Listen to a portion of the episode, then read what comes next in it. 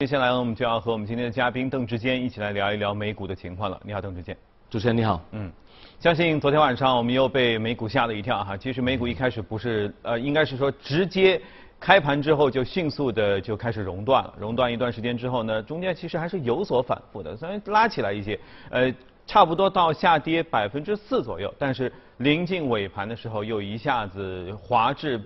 跌到了百分之十一、十二这样的跌幅，我相信我们确实都很少见啊。您如何看待美股最近这样的大起和大落？其实主要这种大起大落呢，还是呃由于整个投资者的群体哈，都是充满着一种恐慌的情绪。那呃主要的来源呢，还是因为呃新冠病毒哈这一个在全球的一个蔓延。那当然，现在世卫组织哈用了这个全球扩散、全球蔓延的这一些的字眼来去形容这件事情，呃，但如果真的是从整个的呃演变来去看的话呢，呃，我们首先看我们自己中国这一边，其实我们已经发现整个疫情开始慢慢受到控制，新增的这些个案已经开始在减少。而且呢，就是呃这种迹象的话呢，其实呃不单单只是我们自己的一个新增的一个个案，还有包括我们自己的一个痊愈的个案，其实也会有一定的提升，看起来是好转的。那另外的话呢，如果按照海外现在的一个情况来说呢，有点像是我们刚刚开始爆发的那个时间段，那所以会不会慢慢？呃，就是经历过一段时间之后得到控制呢，这就要看他们自己的一个处理的能力。但如果按照我们呃刚开始爆发到最高的一个高峰期来看的话呢，大概是半个月左右的时间，十六到十七天左右。那如果按照这个时间段来说，呃，保守估计，那海外的市场呢，应该也是要经历差不多的一个时间段。所以我们估计呢，离他们的一个疫情。呃，就是最高峰的一个时间段呢，可能呃还有就是呃两三个礼拜左右的时间啊，那估计呢应该可能呃顶峰会去到四月中旬左右，那所以呢我们估计哈，在这一段时间之内呢，呃投资者的这个呃就是恐慌的情绪呢，应该不会那么快会得到一个缓解，所以呢，呃应该市场还会存在一定的波动性。好，那但是最近哈，我们确实看到有一定超买的一个就超卖的一个现象。呃，其实这一个现象呢，就确实真的很少见，历史上面真的很少见。啊，不过呢，现在有一个奇怪的地方就是，呃，股票市场是大跌的，但是呢，交易量却是在上涨的。所以我们看到哈，虽然说有一定的抛盘的压力，但是下面呢，确实有一定的买盘的一个承接力量在下面。这是很奇怪的事情啊，因为我们经常会说上涨和下跌的时候叫带量上涨，或者叫缩量下跌等等。其实这是呃对于整个的趋势是有不同的判断的。那么现在这样一个这么巨量的下滑的情况之下，居然有买盘。它是一种抄底现象呢，还是说它是一个有步骤的、呃有计划的一个布局？因为即便是抄底啊，上周大家不知道知不知道，巴菲特也终于出手了，在上周的时候抄底了两只股票，但是呢，本周 也差不多又快下跌了百分之三十。但其实对巴菲特总体的资金池而言，他其实大量的资金还是在手里的，不能因为这一两只个股来说，巴菲特也不灵。但是不是其实市场有一定的这个抄底的机会在这里？其实抄底的机会呢，到呃不是现在是最佳的一个时机，但是呢，按部就班这样趁低吸纳呢，却呃一直都是存在哈。尽管说最近的一个下跌啊，就真的是很巨大，甚至呢昨天晚上甚至还有可能大家在担心会不会触发到第二级的这个熔断啊，但最终好像是没有。不过呢。就是从呃上个礼拜的一个大跌到现在，我们确实看到交易量的一个上涨呢，呃确实是下面呃有一定的买盘呃情况。那这一些的买盘是不是真的是抄底呢？我倒不觉得他们是在抄底，而是在一个趁低吸纳这样的一个情况。虽然说好像看起来巴菲特现在也被套牢哈，那但是呢，实际上从一个价值的投资上面来说，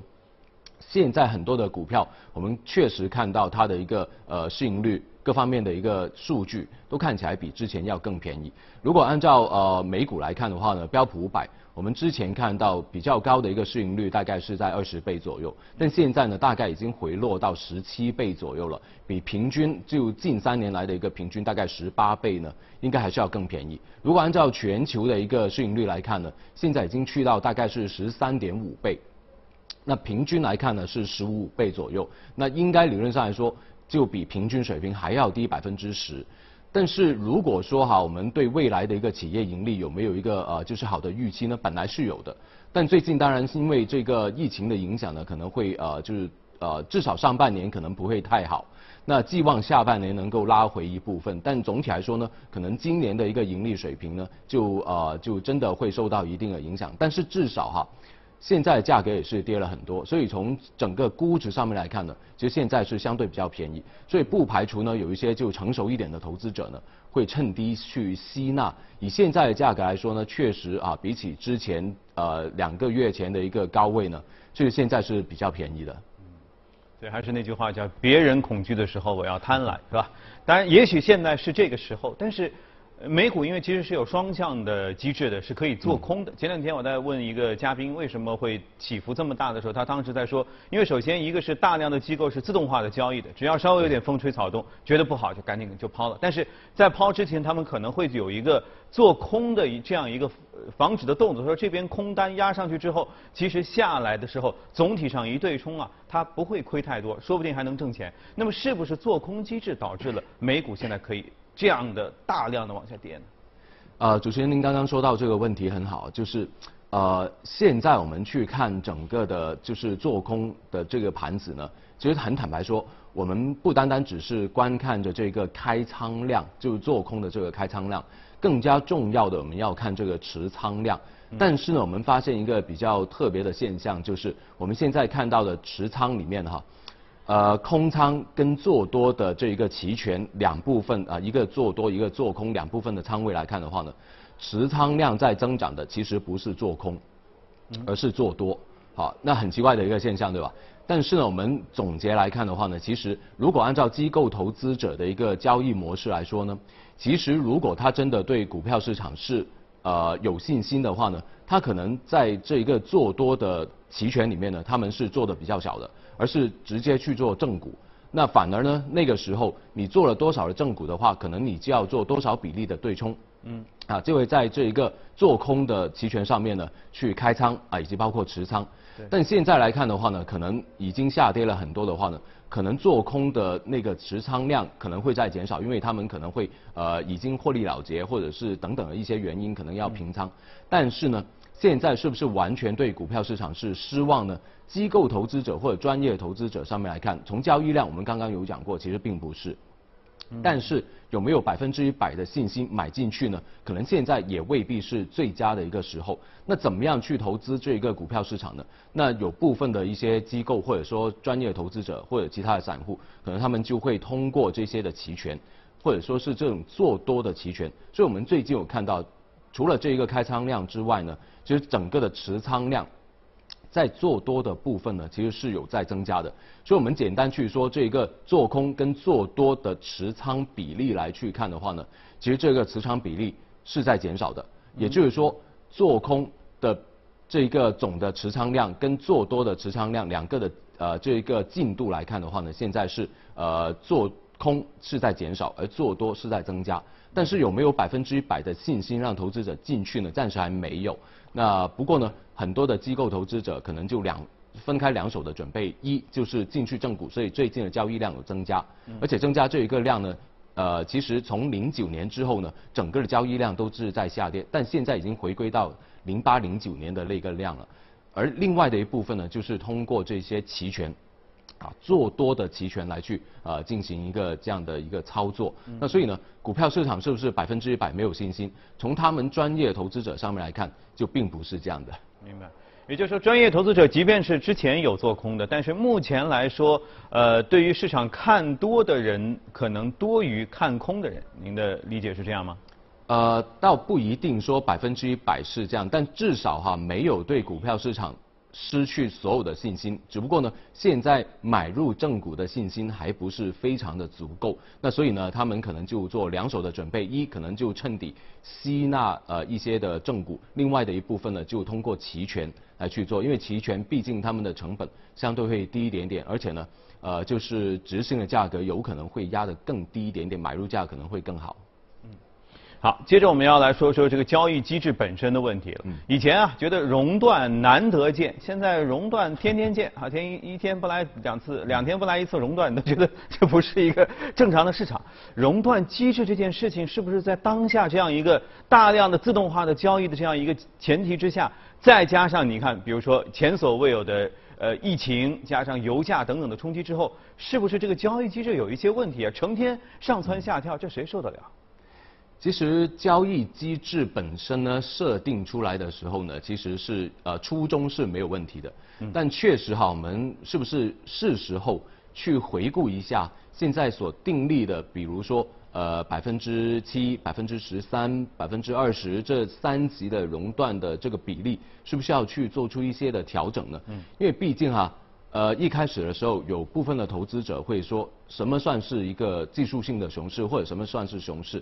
啊，跌百分之二十可能就算是一个熊市啊，从最高位这样算下来，但是不是百分之二十就合理呢？所谓的百分之二十呢，我呃最近也有在讲，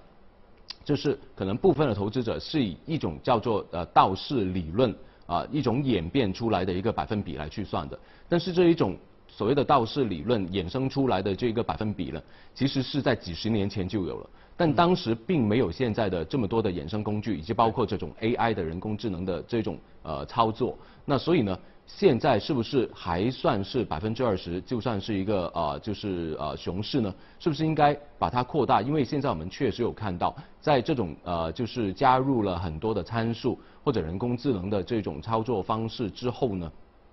整个的股票市场的波动幅度就好像钟摆效应一样，其实它的波动幅度会变得更大。因为你没有办法及时的去调整一些参数的时候，它只能够被迫的去做一些买卖，好，那这一个其实会使到它的波动幅度更大，所以是不是代表着百分之二十的跌幅就已经进入到一个所谓的熊市呢？那就并不是这么的合理。那所以呢？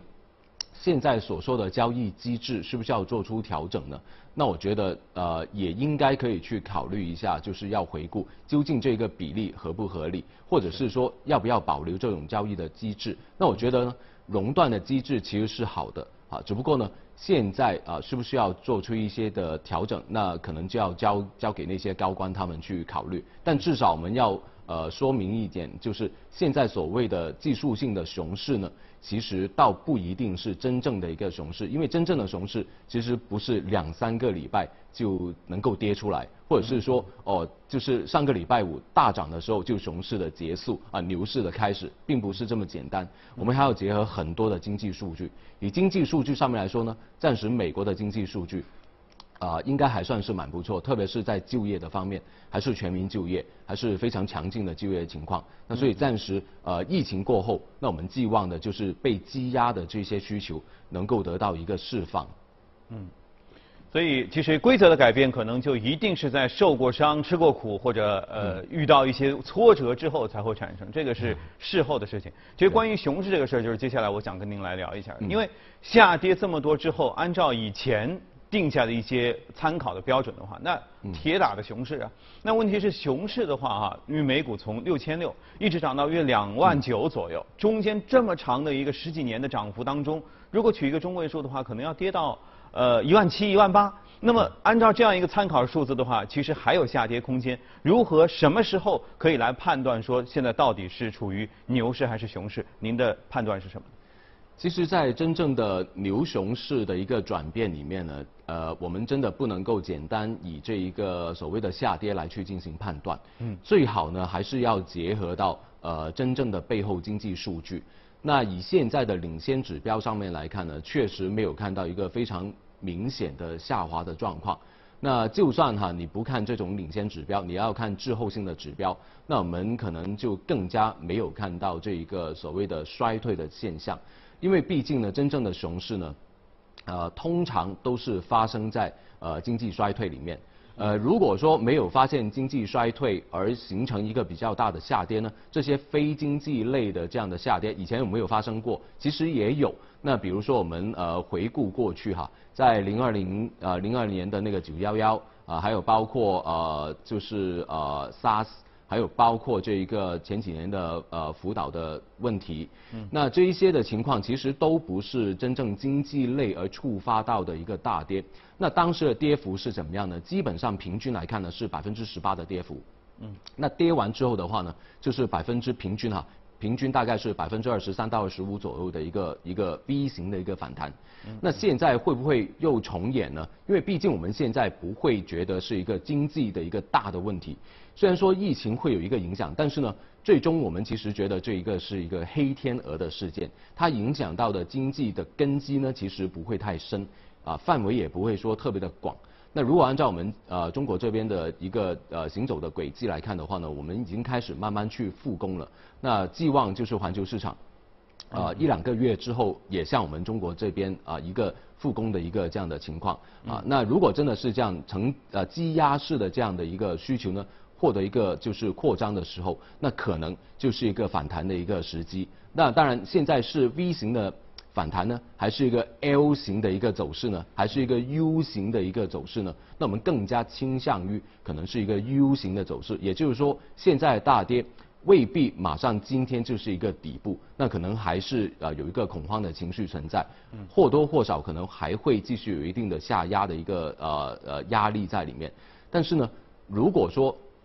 能够筑底的话，那可能是不是马上就反弹呢？也未必。啊，因为毕竟呢，现在的呃这个新冠病毒的影响呢，比起当年 SARS 的影响的范围可能会更广一点点。啊，那所以呢，我们还是有可能会经历过一个呃就是 U 型呃横盘这样的一个走势。那最终有可能还是啊寄望可以就是反弹回去。那究竟是什么时候呢？就要看呃环球各国他们对于疫情的一个控制力度，而不是单纯看这种呃货币的政策或者财政的政策。因为现在呃就是。缓解大家的一个恐慌情绪呢，并不是你拿多少钱出来就可以做到的，而是真正在疫情上面能够减少这一些的新增个案为主。嗯嗯。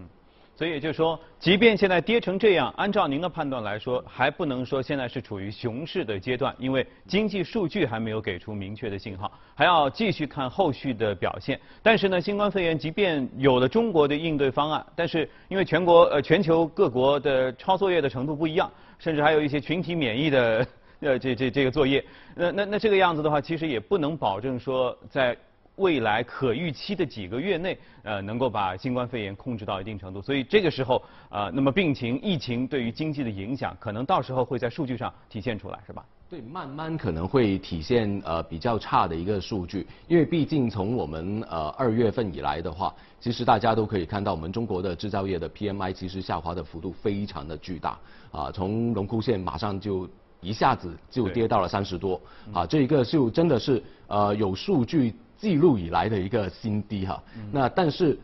我们现在已经看到整个的复工潮已经开始啊，就是扩大到很多不同的城市，以及包括不同的行业。那当然寄望呃环球各国也会有同样的一个情况，但当然我们要给时间给他，就好像这一个现在的降息的一个一个潮流哈，那会不会马上就奏效？其实也不会，我们还是需要给时间给各国。啊，他们在货币政策、包括财政政策上面，呃，能够多做一些不同的举措出来，但这些不是灵丹妙药啊，也是需要给时间的。那我寄望这个时间呢，应该呃能够在四五月之后就能够慢慢体现出来，因为毕竟呢，现在在这么低息的环境里面，无论是个人家庭里面的支出，包括企业里面的这一些的展期啊，融资上面的展期，以及包括他们的融资成本啊，这些慢慢。是会体现出来，但不是现在，可能还需要大概去到下一个季度啊，甚至可能去到呃第三季度初，可能慢慢才能够体现出来。